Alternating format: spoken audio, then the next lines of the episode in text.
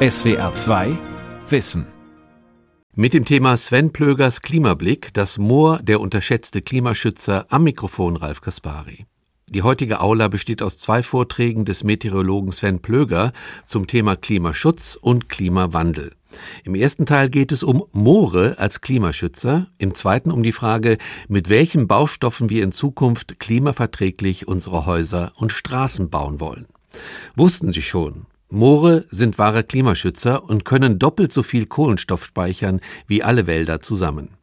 Doch das ist leider zum Teil nur Theorie, denn 95 Prozent der deutschen Moore wurden trockengelegt, fast immer für die Landwirtschaft und für alle Hobbygärtner, die den Torf für ihre Böden brauchen. Wie können diese Fehler rückgängig gemacht werden? Sven Plöger. Geht's euch eigentlich auch immer so, wenn man, wenn man an ein Moor denkt? Dann denkt man immer so an neblige Wetterlagen, an Düsterheit. Ich denke persönlich auch noch meistens an Moorleichen, also irgendwie so eine ganz komische Stimmung. Aber denkt man beim Moor eigentlich auch an Klimawandel und Klimaschutz? Also man redet eigentlich immer über Wälder, aber nie über Moore. Und deswegen denke ich, wir sollten mal ein bisschen über Moore sprechen. Und der zentrale Punkt ist natürlich, Zunächst mal muss man verstehen, was ist eigentlich ein Moor?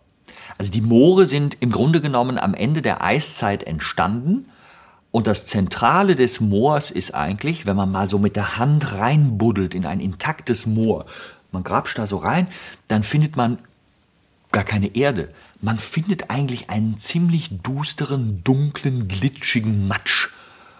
Und das sind tote Pflanzen. Aber diese toten Pflanzen, die sind praktisch gar nicht zersetzt worden oder nicht vollständig zersetzt worden, einfach deswegen, weil ein Moor zu 95 Prozent aus Wasser besteht und praktisch kein Sauerstoff drin steckt. Das bedeutet aber auch, wenn da ganz viele nicht zersetzte Pflanzen rumliegen, dann steckt dort der gesamte Kohlenstoff, den die Pflanze auf ihrem Lebensweg gesammelt hat, drin. Das heißt also, ein Moor ist ein Kohlenstoffspeicher. Aber was sage ich? Ein Moor ist nicht nur ein Kohlenstoffspeicher, es ist ein wahnsinnig großer Kohlenstoffspeicher. Es ist völlig verblüffend. Also ich habe bei den Zahlen, bin ich selber, ich habe davor gesessen, hat immer gedacht, stimmt das eigentlich alles? Und dann habe ich festgestellt, ja, das stimmt. Drei Prozent der Fläche auf dieser Welt sind Moore. Also auf Deutsch fürchterlich wenig. Und diese kleine Fläche an Mooren hat eine wahnsinnige Speicherkapazität in Sachen Kohlenstoff. Das ist eine wirklich unvorstellbare Zahl, nämlich 1000 Gigatonnen. Giga heißt Milliarden. Das sind 1000 Milliarden Tonnen CO2 oder auch eine Billion Tonnen. Und das, und das ist jetzt hochspannend, ist etwa das Doppelte, knapp das Doppelte dessen, was all unsere Wälder weltweit auf dieser Erde speichern können. Denn die liegen bei etwa 550 bis 610 Gigatonnen. Wow. Das heißt, wir müssen über die Moore natürlich nachdenken. Und die Moore sind nicht nur ein gigantischer Kohlenstoffspeicher, sie haben auch sonst diverse Eigenschaften. Wasserspeicherung. Moore, wenn sie intakt sind, können Wasser halten, speichern. Sie filtern es auch. Und dieser Filterungsprozess ist wichtig. Also Stickstoff wird zum Beispiel rausgefiltert, Phosphate, Blei, Kobalt, Mangan, alles, was wir nicht so gern im Wasser haben, das filtert tatsächlich so ein Moor in wunderbarer Weise raus. Und weil das so ein schönes Feuchtgebiet ist, führt das auch noch dazu, dass das für Tiere aller Art ein wunderbarer Lebensraum ist. Und gerade vor dem Hintergrund des Insektensterbens, was ja derzeit bei uns wirklich jedes Jahr mehr bemerkt wird, was wir fühlen, was wir sehen, wo wir uns Sorgen machen. Moore sind ein wunderbarer Platz für Insekten aber auch andere Tiere wie der Moorfrosch zum Beispiel, das gefällt mir als Wetterfrosch besonders gut, der kann da in hervorragender Weise leben. Das heißt, es ist übrigens auch Brutstätte für Vögel, manchmal auch auf der Durchreise. Also es sind wirklich ganz fantastische Bedingungen. Und jetzt? Was machen wir Menschen da schon wieder? Wir haben in Deutschland seit 1750, also wir haben schon vor ein paar Jahren angefangen, Wir haben seit 1750 95 Prozent, das ist fast alles, unserer Moorflächen zerstört. Um was zu tun? Einerseits, um den Torf als Heizmaterial zu nutzen, also zu verbrennen. Torf verbrennen, das ist so ungefähr das Unwirtschaftlichste, was man tun kann. Das ist viel schlechter noch als Braunkohle. Tragisch, emittiert wahnsinnig viel CO2. Wir haben weiterhin den Torf gebraucht, um schlicht und einfach ihn im Gartenbau zu haben. Das ist wunderbar, das ist natürlich ein Dünger, führt Luft an die Pflanzen heran, alles super. Aber eben, dafür haben wir Moore zerstört. Vor allen Dingen allerdings haben wir sie zerstört, weil für uns Landwirtschaft etwas Trockenes ist. Also war der Grundgedanke, Moore trockenlegen, dann sind sie weg, dann haben wir Fläche und da können wir Landwirtschaft betreiben. Und in Europa können wir feststellen, dass 60 Prozent der Moore derzeit trockener sind als in den letzten 600 Jahren und 24 Prozent der Moore sogar trockener sind als in den letzten, Achtung, 2000 Jahren. Und jetzt sind so viele Moore kaputt. Das Beeindruckende ist, dass dadurch wir, und das ist nicht positiv beeindruckend, sondern negativ beeindruckend, das Beeindruckende ist, dass wir dadurch dafür sorgen, dass aus einer Senke, Schrägstrich einem Speicher von Kohlenstoff, eine Quelle geworden ist. In Deutschland ist es wohl so, dass 5% aller Kohlendioxidemissionen durch trockengelegte Moore durch den Torfabbau zustande gekommen sind. Achtung, das ist mehr, als wir durch das Installieren unserer Windenergie, also aller Windräder bei uns in Deutschland zusammen, einsparen können. Was passiert, wenn man so ein Moor trockenlegt? Also letztendlich verschwindet das Wasser, der Sauerstoff gelangt nun an diese Pflanzen, die nicht zersetzt sind und dann beginnt natürlich die Oxidation. Also C, da kommt da, C ist Kohlenstoff, dann kommt O2, Sauerstoff dazu und das zusammentun, das ist CO2, das ist das Kohlenstoffdioxid, wie es eigentlich richtig heißt und wir immer verkürzt Kohlendioxid sagen. Und das Zweite, was auch noch freigesetzt wird, ist die Stickstoffmonoxid.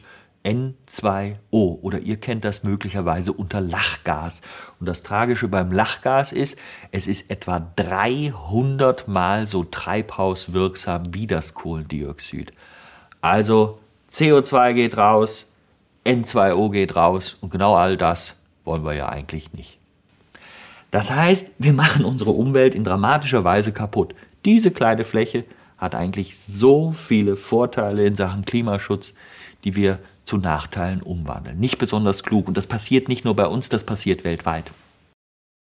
Die EU ist derzeit auf Platz 2 des Torfabbaus, Russland auf Platz 3 und Achtung, jetzt gucken wir noch in die Tropen, Indonesien auf Platz 1.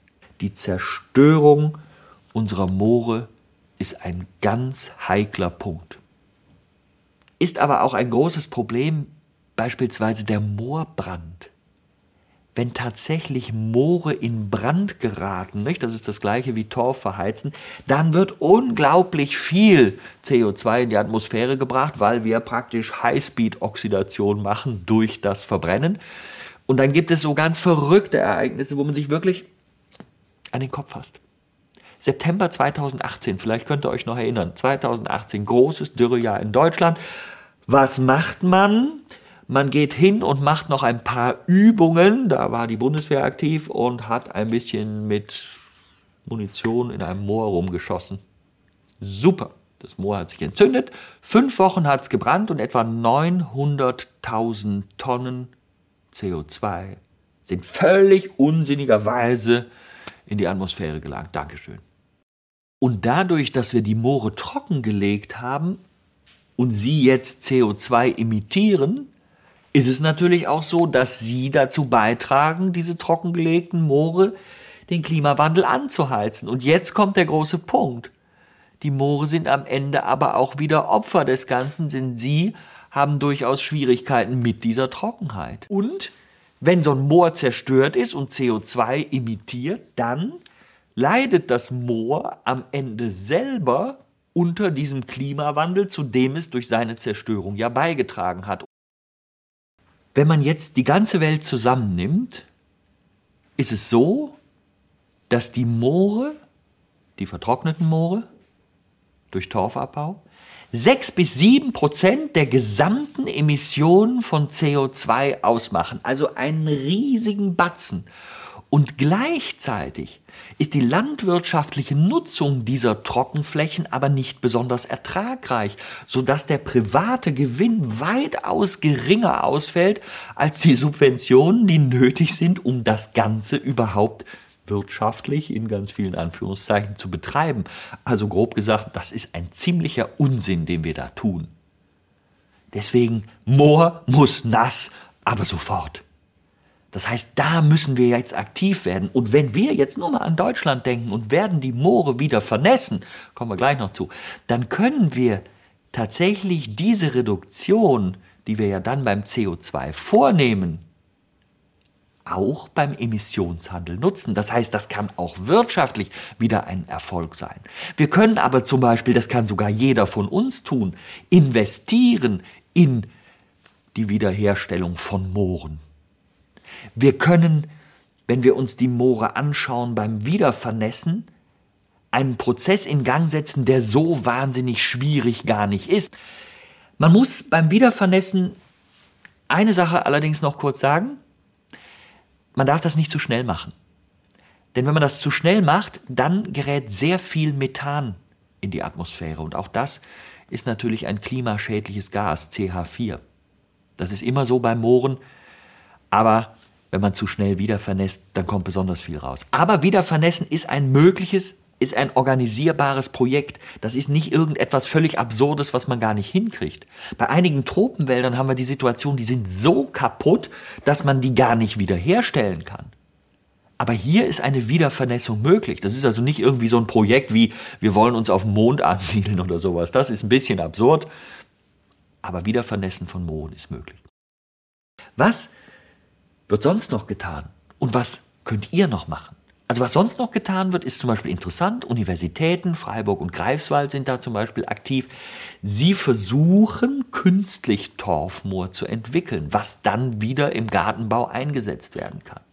Was man schon merkt im Land ist im Moment, es werden zwar immer noch acht Millionen Tonnen Torf jedes Jahr bei uns, wie gesagt, abgebaut. Aber die Lizenzen für diesen Abbau schwinden so langsam, denn das Bewusstsein in all seiner Langsamkeit durchdringt nun doch zunehmend auch die Behörden und auch die Politik. Das heißt, hier werden wir eine Reduktion Gott sei Dank erleben. Problem, dann gibt es natürlich Ausweichbewegungen. Ne? Wo kriege ich das sonst noch? Im Baltikum zum Beispiel. Da gibt es immer noch sehr viel Torf, den man kaufen kann. Deswegen mein Ratschlag, und das ist das Einfachste, was ihr machen könnt. Kauft keine Blumenerde mit Torf. Macht das möglicherweise selber. Es gibt die Option, dass man einfach Kompost nimmt, also eigenen Kompost, 30 Prozent, und dann fügt man Rindenmulch oder Holzfasern hinzu und dann hat man in der Wirksamkeit fast das gleiche, wenn man seine Pflanzen düngt. Und das gleiche gilt natürlich auch für den öffentlichen Gartenbau, der ja einen großen Anteil im Land hat. Und wenn ihr jetzt mal auf euer Gemüse schaut, was ihr so kauft, da geht es dann nicht nur um die Frage, wie viel Wasser wurde verwendet bei der Herstellung, wie viel Dünger, wie ist das alles so abgelaufen mit der industriellen Produktion, sondern es geht auch darum, dass in diese Böden durchaus einiges an Torf reingemischt wurde. Denkt zum Beispiel an diese Böden in den Gewächshäusern. Und übrigens, was sehr spannend ist, diese Revitalisierung der Moore ist in einem sehr überschaubaren Zeitraum machbar. Da brauchen wir ungefähr zehn Jahre dafür. Das können wir selber problemlos noch erleben. Unsere Kinder können sich daran erfreuen. Und das geht dann zum Beispiel viel schneller als beim Wald. So ein Baum, der braucht 70, 80, 100 Jahre. Hier geht es um zehn Jahre. Das war der erste Teil von Plögers Klimablick. Es ging um die Bedeutung der Moore als Klimaschützer. Und jetzt im zweiten Teil fragt der Meteorologe, warum Bauen mit Beton nicht besonders klimaverträglich ist und welche Alternativen es gibt. Wenn wir an Klimaschutz denken, dann denken wir doch immer ans Fahren und Fliegen, aber selten an die Autobahn, wo man drauf fährt oder an die Landebahn wo man drauf landet, oder den ganzen Flughafen, die vielen Gebäude, die eine Stadt ausmachen, also am Ende an unsere Bauindustrie. Die emittiert eine unglaubliche Masse an Kohlendioxid. Also darüber sollten wir mal sprechen. Wenn man jetzt an Bauindustrie denkt und an CO2-Emissionen, dann fällt einem natürlich zunächst mal der große Bagger ein, der da so rumfährt und fleißig imitiert. Dann fällt einem der LKW ein, der Materialien bringt und wieder wegfährt und durch die Gegend fährt. Und das Stichwort Materialien, das ist das viel Wichtigere. Das ist der Baustoff selbst, der Beton, die Herstellung von Beton sorgt für eine unglaubliche Emission von Kohlendioxid. Naja, und wenn wir über Beton sprechen wollen, müssen wir erstmal gucken, was Beton eigentlich ist.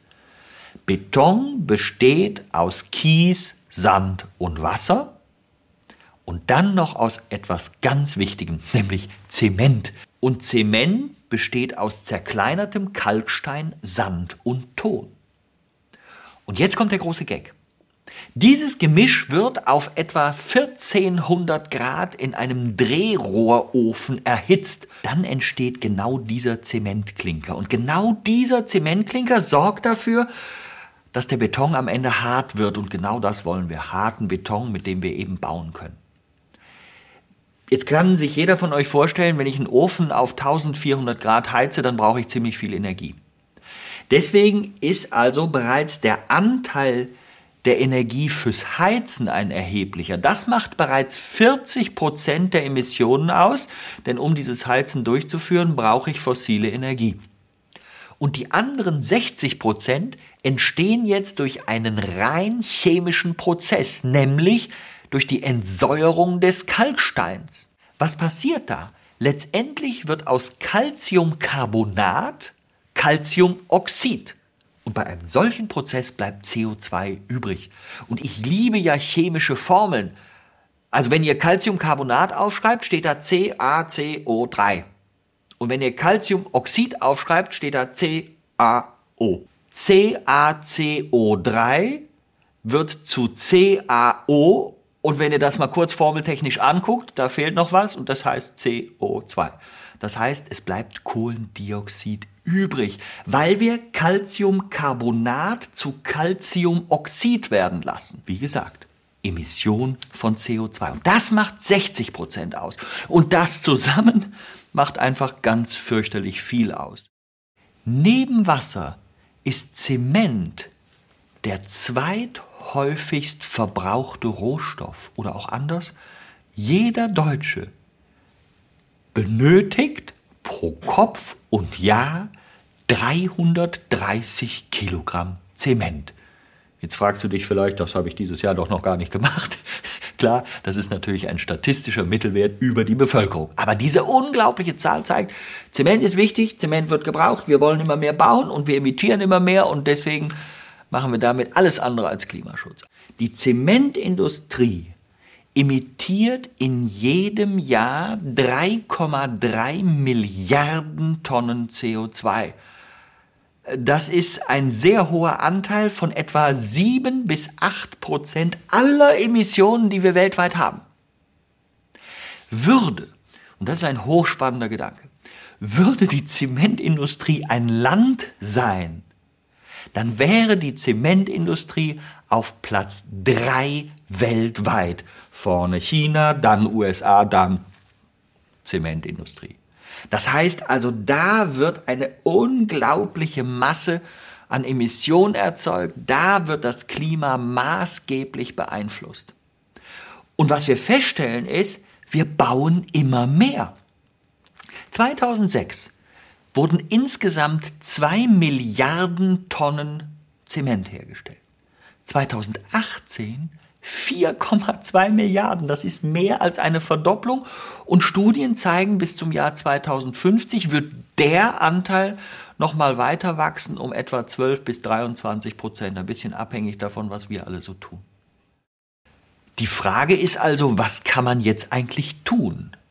Und da gehen wir jetzt erstmal an diese 40 Prozent dran, also diesen Produktionsprozess.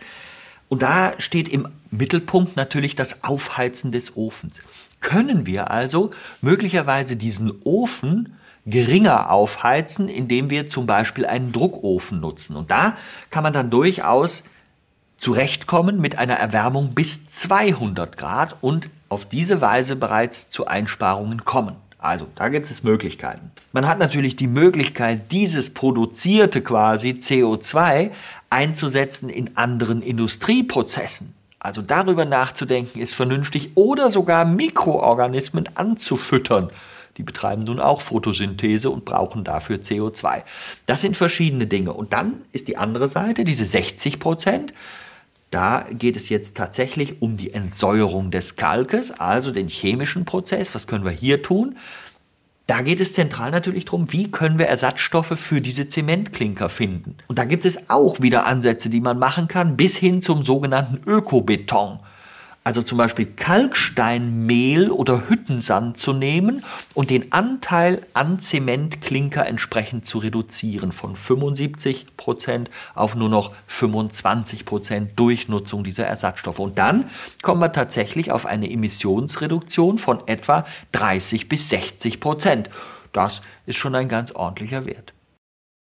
Wenn man noch eine Stufe weitergeht, dann kommt man zur Idee des Recyclingbetons. Also kann man nicht, wenn man irgendwelche Gebäude irgendwo abreißt, aus diesen Resten wieder Beton machen, neuen Beton machen. Und da gibt es ein vorsichtiges Ja, aber. Man kann das machen, nur man hat in dem Problemfall, den wir eigentlich ansprechen, Zementklinker keinen Vorteil. Oder auch anders gesprochen, wir können bei dem Recyclingbeton Sand und Kies wiedergewinnen. Und das ist ein Vorteil, denn dann müssen wir keinen neuen Sand und keinen neuen Kies, auch begrenzte Ressourcen abbauen. Aber wir haben eben diesen großen Nachteil, dass der Zement nur einmal funktioniert. Wenn er einmal geklebt hat, der Zementklinker, dann ist er quasi verbraucht. Das tut er nicht nochmal. Also müssen wir weiterhin den Zement produzieren. Und das wiederum heißt, an der CO2-Emission ändert sich auf diese Weise rein gar nichts. Hilft also nicht. Das heißt, wir brauchen im Prinzip so etwas wie ein Recycling-Beton 2.0. Weil wenn wir das hätten, dann ist es tatsächlich natürlich möglich zu sagen, aha, jetzt können wir auch Zement recyceln, müssen weniger herstellen und einige Verfahren sind da in der Diskussion, da wird viel dran geforscht. Das ist aus heutiger Sicht aber erst noch eine komplette Vision. Das ist noch nicht machbar. Aber wenn wir es schaffen, diesen Zementklinker auch zu recyceln, praktisch eine geschlossene Kreislaufwirtschaft zu haben, dann ist Recyclingbeton etwas, was uns wirklich helfen kann. Und wenn wir wieder weggehen vom Gedanken der Vision hin zu dem, was heute schon machbar ist, dann gibt es einen zweiten, wirklich interessanten Punkt. Warum brauchen wir eigentlich so viel Beton beim Bauen? Das hat zentral damit zu tun, dass da zur Festigkeit Stahl drin ist. Ihr kennt alle den Begriff Stahlbeton. Stahl hat aber eine Eigenschaft, die ist sehr unglücklich. Stahl rostet. Und Rosten ist immer schlecht. Also tut man, um das zu vermeiden, sehr viel Beton um diesen Stahl. Und das führt dazu, dass wir einfach fürchterlich dicke Gebäude haben, schwere Gebäude haben und nochmal viel Zement benötigen für viel Beton. Und da gibt es einen tollen Stoff. Der wird an ganz vielen Stellen mittlerweile verwendet und das ist das Carbon. Carbon ist am Ende deutlich fester als Stahl, das ist das eine. Und das andere ist, Carbon rostet nicht. Und wenn wir beim Stahl so viel Beton drumherum machen, um zu verhindern, dass er rostet, dann können wir beim Carbon genau darauf verzichten. Und Carbon ist eben, um es noch in Zahlen auszudrücken, nicht nur fester als Stahl, sondern sechsmal fester als Stahl. Aber er hat auch den Nachteil, und das ist immer der wirtschaftliche Aspekt, er ist etwa 15 Mal so teuer wie Stahl. Aber das ist immer der Punkt, wo man dann zu Ende rechnen muss. Ja, 15 mal zu teuer, aber gleichzeitig brauche ich viel weniger Beton und wenn ich dann noch meine Emissionseinsparungen, die Klimafreundlichkeit mit finanziell einrechne, Stichwort Emissionshandel, dann ist am Ende der Preis überhaupt nicht mehr höher und wir können auf einen solchen Beton setzen. Und das Interessante ist nicht nur 50% Einsparung des CO2 gegenüber der Variante mit dem Stahl, sondern das ist ja alles auch noch leichter. Was ich da baue, ist genauso stabil oder stabiler und leichter. Jetzt stellt euch vor, da will man irgendwo eine große Brücke hinbauen, die wiegt nur die Hälfte. Das ist ganz grundsätzlich ein riesiger Vorteil. Sogar in dem Moment, wo man diese Brücke selber baut. Die ganzen Teile ist alles leichter. Und jetzt gibt es für uns noch einen wirklich interessanten und sehr positiven Punkt. Viele der Gebäude, die 2050 stehen werden, sind jetzt ja noch gar nicht gebaut. Will heißen, wir können die verschiedenen Alternativen ja jetzt sofort anwenden auf den neuen Bau. Und neben vielen Alternativen gibt es noch eine, die wir noch gar nicht angesprochen haben. Das Holz. Holz ist ein wunderbarer Baustoff. Nicht umsonst wurde der schon vor Jahrhunderten verwendet. Also wir können von unseren Vorfahren richtig was lernen. Wie viele Gebäude gibt es nicht noch, wo Holz, das hunderte von Jahren alt ist, drin ist und diese Gebäude stehen heute noch stabil. Also ein wunderbarer Baustoff, dessen Möglichkeiten wir doch weiter ausloten müssen.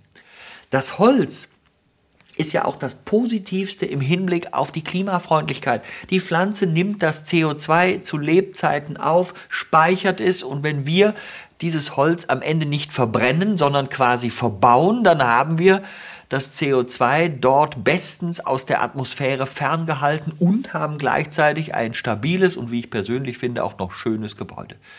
Und es gibt tatsächlich Möglichkeiten, rein theoretisch, rein theoretisch gibt es Möglichkeiten, 90 Prozent der Bauten, die wir errichten wollen, aus Holz zu errichten. Das geht nicht bei allem. Also eine Autobahn aus Holz ist relativ schwierig. Manche Brücken vielleicht auch kritisch oder sehr, sehr große Gebäude. Aber selbst Hochhäuser, da kann man eine ganze Menge mit stabilem Holz machen. Wir brauchen für so etwas aber einen klar erkennbaren politischen Willen. Auch diesen erkennbaren politischen Willen zur Wiederaufforstung. Das heißt, überall muss natürlich Fläche geschaffen werden, um Holz nachwachsen zu lassen.